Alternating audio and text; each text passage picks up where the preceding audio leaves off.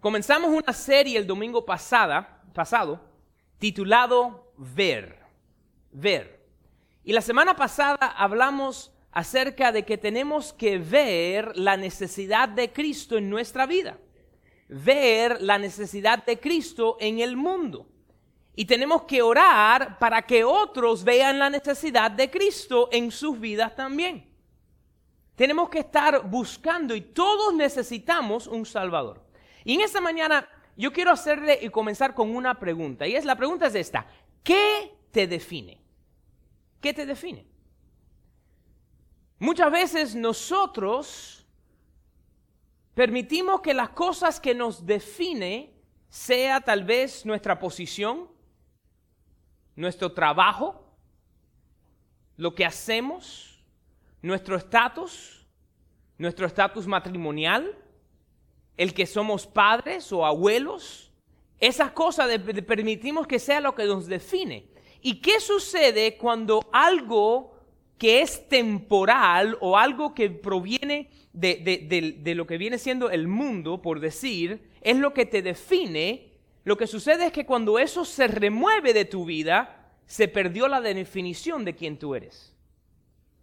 Personas que permiten que su estatus como gerente de una oficina, por decir, es lo que los define, el día que esa compañía cierre o cierren esa posición, pierden todo su ser de quién son.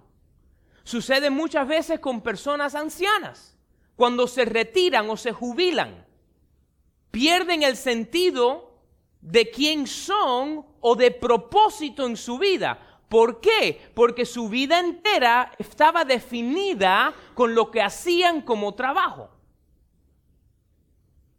Alguien que solamente se define por el, ambiente de que es madre o que es padre. Después se llega el momento donde el hijo o la hija se sale a estudiar de la casa y queda un vacío tan grande que viene depresión y vienen diferentes circunstancias. ¿Por qué? Porque estábamos permitiendo que algo una cosa sea lo que nos define en vez de caminar en el propósito que Dios tiene para nuestra vida. Y en esta mañana vamos a hablar acerca de ver nuestro propósito. Ahora, la palabra propósito, si miramos la definición de la palabra propósito, es esto. La razón por la cual se hace o crea algo o por qué algo existe. Léelo una vez más. La razón por la cual se hace o crea algo. Mira que hay gente que inventan cosas, ¿verdad?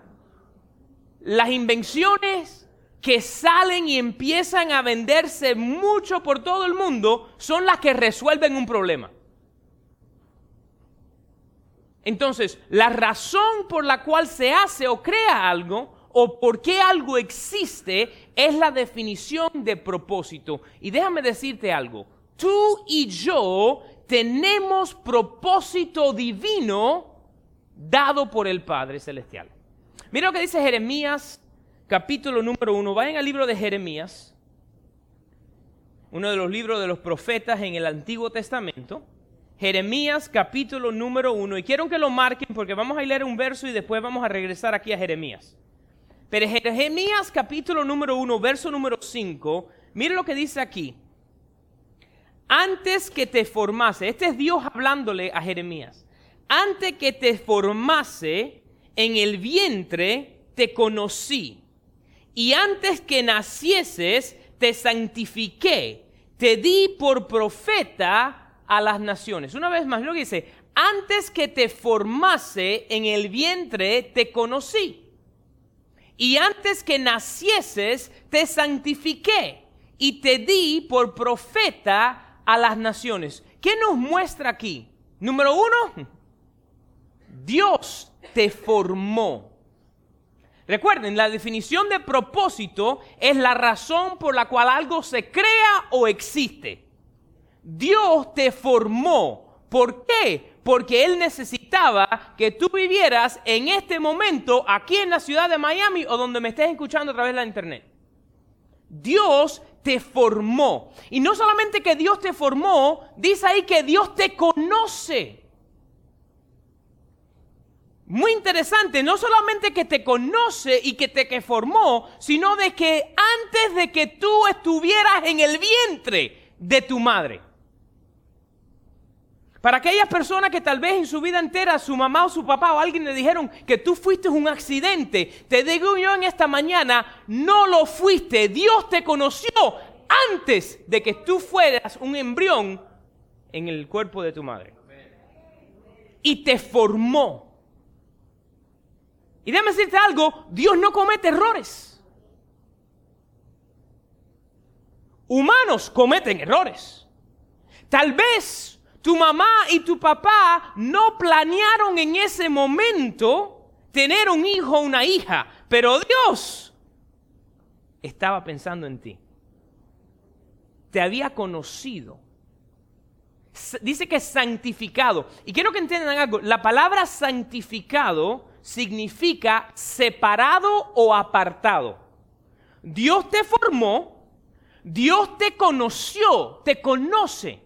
Dios te apartó, te separó para algo especial y específico y te dio un propósito. Aquí a Jeremías le dijo, te he llamado a ser profeta a las naciones. Yo no sé cuál es el propósito específico en tu vida, pero sé que Dios te formó, te creó, te separó y que te puso un propósito en tu vida. Un propósito específico para ti. Un propósito el cual solamente tú puedes cumplir. Seas joven, seas de edad, mediana o seas anciano Dios tiene propósito para ti en este momento, aquí en el año 2020. Dios tiene propósito para tu vida. Y tal vez usted dice, yo no lo sé cuál es el propósito que Dios tiene para mí. Yo no lo veo, no lo comprendo. Si Dios tiene propósito para mí, ¿por qué está mi vida en este momento, momento pasando por tanto de barajuste? ¿Por qué estoy atravesando circunstancias? ¿Por qué estoy atravesando problemas? Bueno, Jesús nos dijo que en el mundo íbamos a tener problemas y tribulación, pero que tuviéramos paz, que Él venció el mundo, ¿verdad? Y mira lo que dice Romanos 8:28. Si ponemos Romanos 8:28, dice que para los que aman a Dios, sabemos que a los que aman a Dios, todas las cosas les ayudan a bien. No algunas, todas. Esto es, a los que conforme a su propósito son llamados. Cuando tú identificas el propósito de Dios en tu vida, cuando tú puedes ver por lo cual Dios te formó, te creó, te apartó, todo lo que emprendas y suceda en tu vida, Dios lo funciona para tu bien. Di un, eh, eh, un, ejemplo hace unas semanas atrás, no me acuerdo si en el de español o el servicio de inglés. Y si lo dije en el español, me perdonan porque lo voy a decir otra vez. Mi papá recientemente fue a España. Y mientras que estaba en España, pudo conocer un primo cuando Castro tomó poder en, Cuba, familia fue para España y mi abuelo, su familia había venido de España a Cuba hace años anteriores. Entonces, eh, mi papá pudo conocer a este primo. Y este primo en este momento está atravesando una circunstancia fea y adversa de cáncer. Y le están dando terapia y quimioterapia, diferentes circunstancias y problemas y, y está bien atolondrado. Y entonces le está comentando esto a mi papá y las personas que fueron en el viaje y le dice esto, ¿sabes algo? Yo estaba trabajando y me caí. Y cuando me caí me tuvieron que llevar al hospital. Y mientras que estaba en el hospital y me hicieron unas pruebas, encontraron el cáncer. Pero no sé por qué me está pasando eso. Y mi papá lo miró y le dijo, pero tienes que, para un momento. La Biblia dice que Dios cambia las cosas para bien. Si no te hubieses caído, si no te hubiesen llevado al hospital por esa caída, Tal vez no encuentran el cáncer hasta que sea muy tarde. Y esta persona, claro, porque ellos el que están enfrentándose en ese momento con el problema, dice, pero no, no, yo no lo entiendo como sea. Pero cuando tú entiendes que Dios te creó, te formó con propósito, Él va a tornar todo, no algunas cosas, todo para bien. Pero pastor, ¿cuánto se va a demorar? Yo no sé. Sabemos que estamos en el tiempo de microondas. Cuando yo era jovencito, chiquitico, si íbamos a comer arroz, había que ponerlo en la caldera, no existía la Itachi todavía. Había que esperar los 25 o 30 minutos a que el agua hirviera, todas las cosas. Ahora tenemos el arroz que viene en caja, lo metes en un pedazo de agua, lo meten en microondas por 38 segundos, listo, hecho está el arroz. Si querías comer frijoles, habichuelas, como usted le quiera decir, había que cogerlas, ponerlas en aguas a que se suavizaran por 24 horas para poder entonces cocinarlas. Ahora vienen en lata. Kirby. Hecho está. Y eso lo hemos transferido a nuestro caminar como creyente. Queremos recibir lo que Dios tiene para nosotros instantáneamente. Y a veces las cosas toman tiempo. Pero yo puedo quedarme reposado, tranquilo, descansando, que si Dios me formó, me conoce, que puso propósito en mi vida, que va a suceder. Que yo no fui un error, que lo va a tornar para bien. Mira, el rey David no siempre fue rey. Hubo un momento que él era el que cuidaba o pastoreaba las ovejas de su padre en el campo. En ese tiempo él era menospreciado, despreciado aún por su familia. Ay, pastor, ¿cómo tú puedes decir eso? Bueno, bien fácil. El profeta Samuel, Dios le habla y le dice, vete a casa de Jesse, el papá de David, en español, en Isaí, en español es raro. Vete a casa de Isaí, Jesse, que de los hijos de Isaí viene el próximo rey. Y llega Saúl y le paran a todo, a Samuel, le paran todos los hijos de Isaí delante de él. Y Samuel mira al mayor y dice, ese tiene que ser. Mira cuán grande es, cuán hermoso, cuán esbelto, ¿verdad? Ese tiene que ser. Y va y Dios le dice, no, no, no, ese no es. Entonces va el próximo hijo.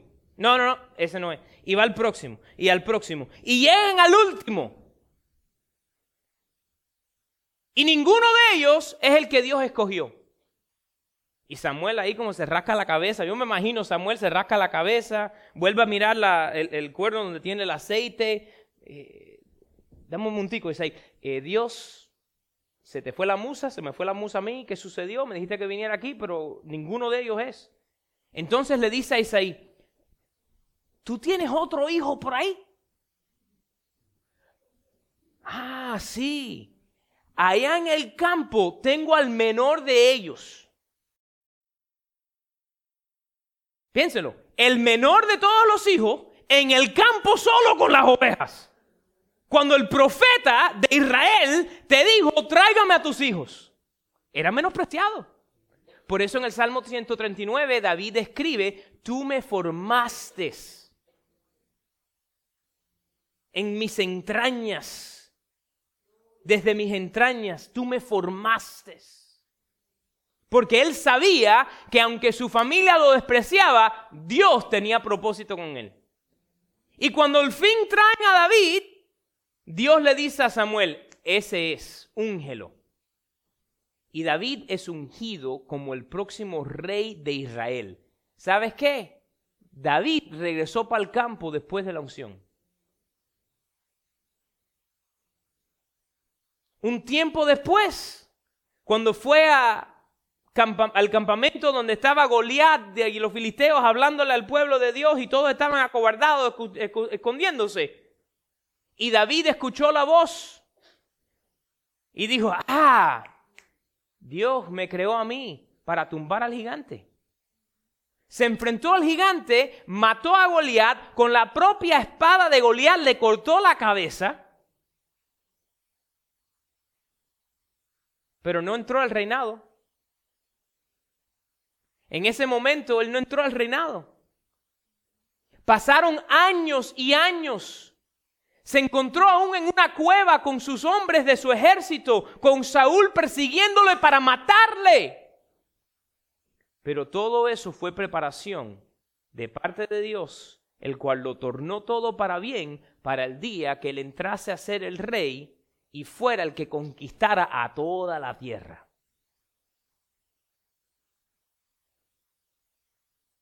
Porque tú ya sepas el propósito de Dios en tu vida en este instante no quiere decir que es el momento que tú entres en eso. Tal vez tiene que esperar. José, temprana edad, tuvo el sueño, la visión de todos sus hermanos arrodillándose delante de él. Tuvo otro sueño que aún sus padres se arrodillaban delante de él. Lo cogieron, lo metieron en, un pozo, lo vendieron como esclavo. Dios lo exaltó a segundo en la casa de Potifar. Pasa un tiempo y la esposa de Potifar lo, acusa de tratar de violarla. Le creen a la mujer y lo tiran en la prisión. Pasa otro tiempo, le interpreta el sueño a dos gente uno era una interpretación buena, el otro era mala, a uno le iban a poner de nuevo en su puesto, al otro le iban a cortar la cabeza.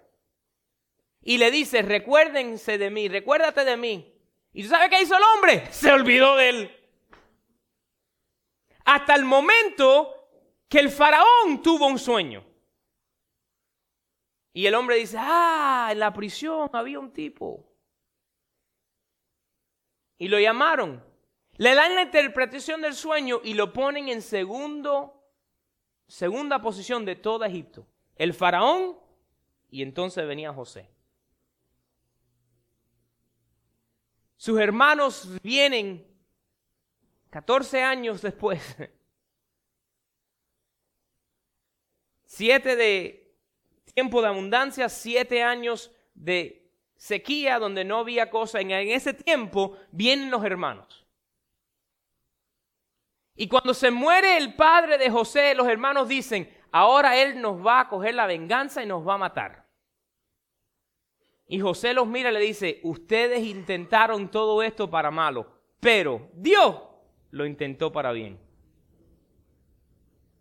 Yo no sé por qué en este momento estás atravesando esa circunstancia difícil, pero yo sé que cuando tú te das cuenta que Dios te formó, que Dios te conoce,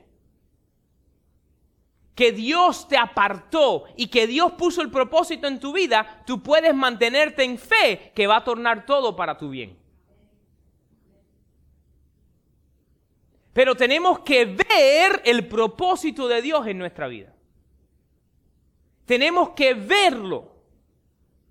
Si no lo vemos nosotros, de nada nos sirve.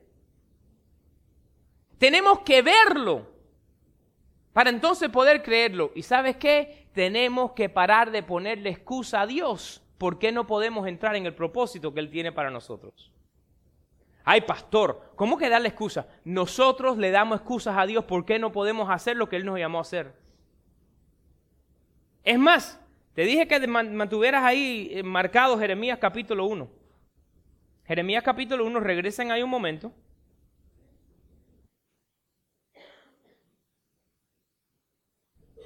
Una vez más el verso 5, ¿verdad?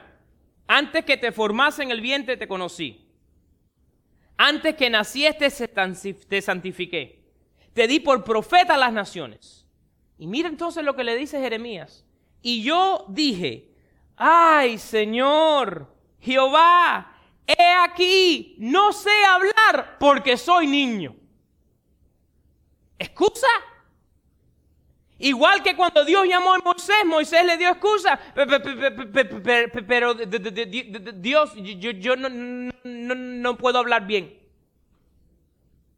Pastor, ¿por qué lo dijiste de esa manera? Porque de acuerdo a lo que se han estudiado, se piensa que el problema que Moisés tenía era que eh, he stuttered. Tartamudo. Estaba entre tartamudo y titubear. Y sé que no era titubear, por eso lo dije en inglés. Ustedes me entendieron, así que muchas gracias por eh, eh, que pasa USA Style Preaching. Inglés sin barrera. Tartamudo. Y entonces Dios le dice, tu hermano va a ser tu boca. Aquí Jeremías le dice, Señor Jehová, he aquí, no sé hablar porque soy niño. Excusa. Entonces Dios le dice, verso 7, no digas soy un niño, porque a todo lo que te envíe irás tú, y dirás todo lo que te mande. En otras palabras, no ponga excusa porque el que te puso el propósito fui yo. Y si yo te di el propósito, te voy a dar lo que necesitas para poder cumplirlo. Dice, continúa diciendo, Dios le dice entonces en el verso 8, no temas delante de ellos, porque estoy en contigo, estoy para librarte, dice Jehová. Quita la excusa y quítate el miedo. Dos cosas que matan el propósito de tu vida. Las excusas y el miedo. Le continúa diciendo, y extendió Jehová su mano y tocó mi boca y me dijo, he aquí, he puesto mis palabras en tu boca. Mira, te he puesto en este día sobre naciones y sobre reinos para arrancar y para destruir, para arruinar y para derribar, para edificar y para plantar.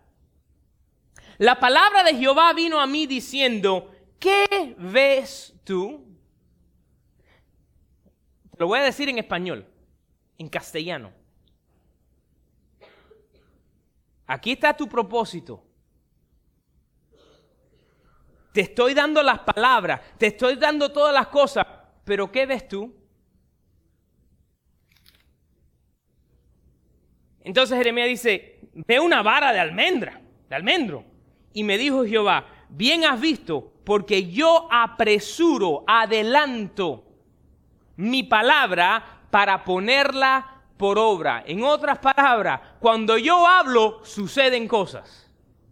Me imagino que Jeremías eh, pudo haber estado ahí y, Dios le dijo, cuando yo le dije al mundo que fuera creado, sucedió. Le dije al agua que se apartase de la tierra seca, sucedió. Si te digo a ti que vas a hablar, vas a hablar. Porque yo te formé, te creé, te aparté con propósito. Mira lo que continúa diciendo. Vino mi palabra de Jehová por segunda vez diciendo, ¿qué ves tú?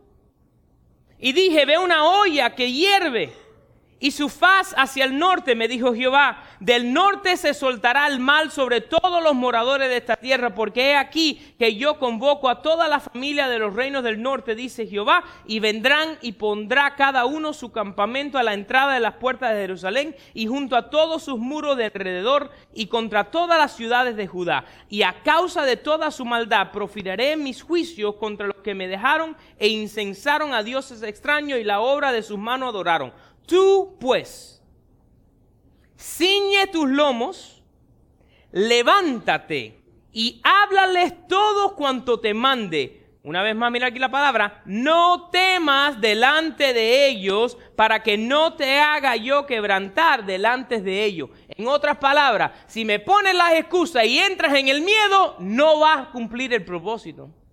Pero no porque yo no quiera, porque tú no lo hiciste. Continúa diciendo, porque he aquí que yo te he puesto en este día como ciudad fortificada, como columna de hierro y como muro de bronce contra toda esta tierra, contra los reyes de Judá, sus príncipes, sus sacerdotes y el pueblo de la tierra. Y pelearán contra ti, pero no te vencerán, porque yo estoy contigo, dice Jehová, para librarte. Pueblo, si Dios te conoce desde antes que estuvieres en el vientre, Si Dios fue el que te formó en el vientre de tu madre, si Dios te apartó y Dios puso propósito, ¿tú crees que ahora te va a abandonar? No te va a abandonar. Dios está con nosotros y vamos a ver el propósito para poder cumplirlo. Yo me recuerdo de una conversación entre un elefante y un perro. Este elefante era una hembra y una, una perra, era una hembra también, y quedaron en estado al mismo momento. Y el perro miró al elefante y dijo, ay, ¿estás en estado? Y le dijo, sí. Y pasaron unas semanas, unos meses, y se encuentra la perra otra vez con el elefante, y la perra andando con sus perritos. Y mira al elefante y le dice, ¿y el tuyo? Y dice, no, no, yo estoy en estado. Y dice, ay, pero, pero ya yo tuve los míos y estoy en estado otra vez. Pasaron otros meses y se encuentran otra vez. Y esta vez anda la perra con sus seis primeros y los doce que le salieron después con 18 perritos de detrás. Y mira al elefante y le dice, pero, pero tú todavía. Dice, sí, sí, pero tú estás segura que tú estás en estado y que no quedas engordado un poquito. No, no, no, no, no, yo estoy en estado. Ok. Pasan otro tiempo, han pasado 18 meses y la perra viene con un terral de perro detrás de ella. Y le dice, pero tú sigues en estado yo creo que debes ir al médico una vez más. Dice, mira, déjame decirte algo. En todo este tiempo que tú estás dando perritos, dentro de mí se ha estado formando un elefante que cuando pone su pie sobre la tierra, la tierra lo siente. Que cuando camina por la calle, los hombres paran a admirarlo. Lo que está creciendo dentro de mí es un elefante, no un perrito. Así que te déjate tranquila con tus perritos, que de mí sale un elefante. En tu vida, el propósito que Dios ha puesto es el tamaño de un elefante. Y el elefante tiene tiempo para seguir creciendo. ¿Por qué? Porque cuando toca su pie a la tierra, la tierra sabe que se mueve. Porque cuando va caminando la gente paran para admirarlo y verlo. Y en tu vida el propósito de Jehová se cumple. En tu vida el propósito por el cual Él te formó se cumple. Así que espera, confía y cuéstate dormir tranquila que Él te formó, Él te conoce, te apartó y puso el propósito. Y en el tiempo eh, adecuado y en el momento preciso lo vamos a ver. No te rindas no pongas excusa y no temas, porque Él está contigo y el propósito lo vamos a ver. El propósito de Jehová lo vamos a ver.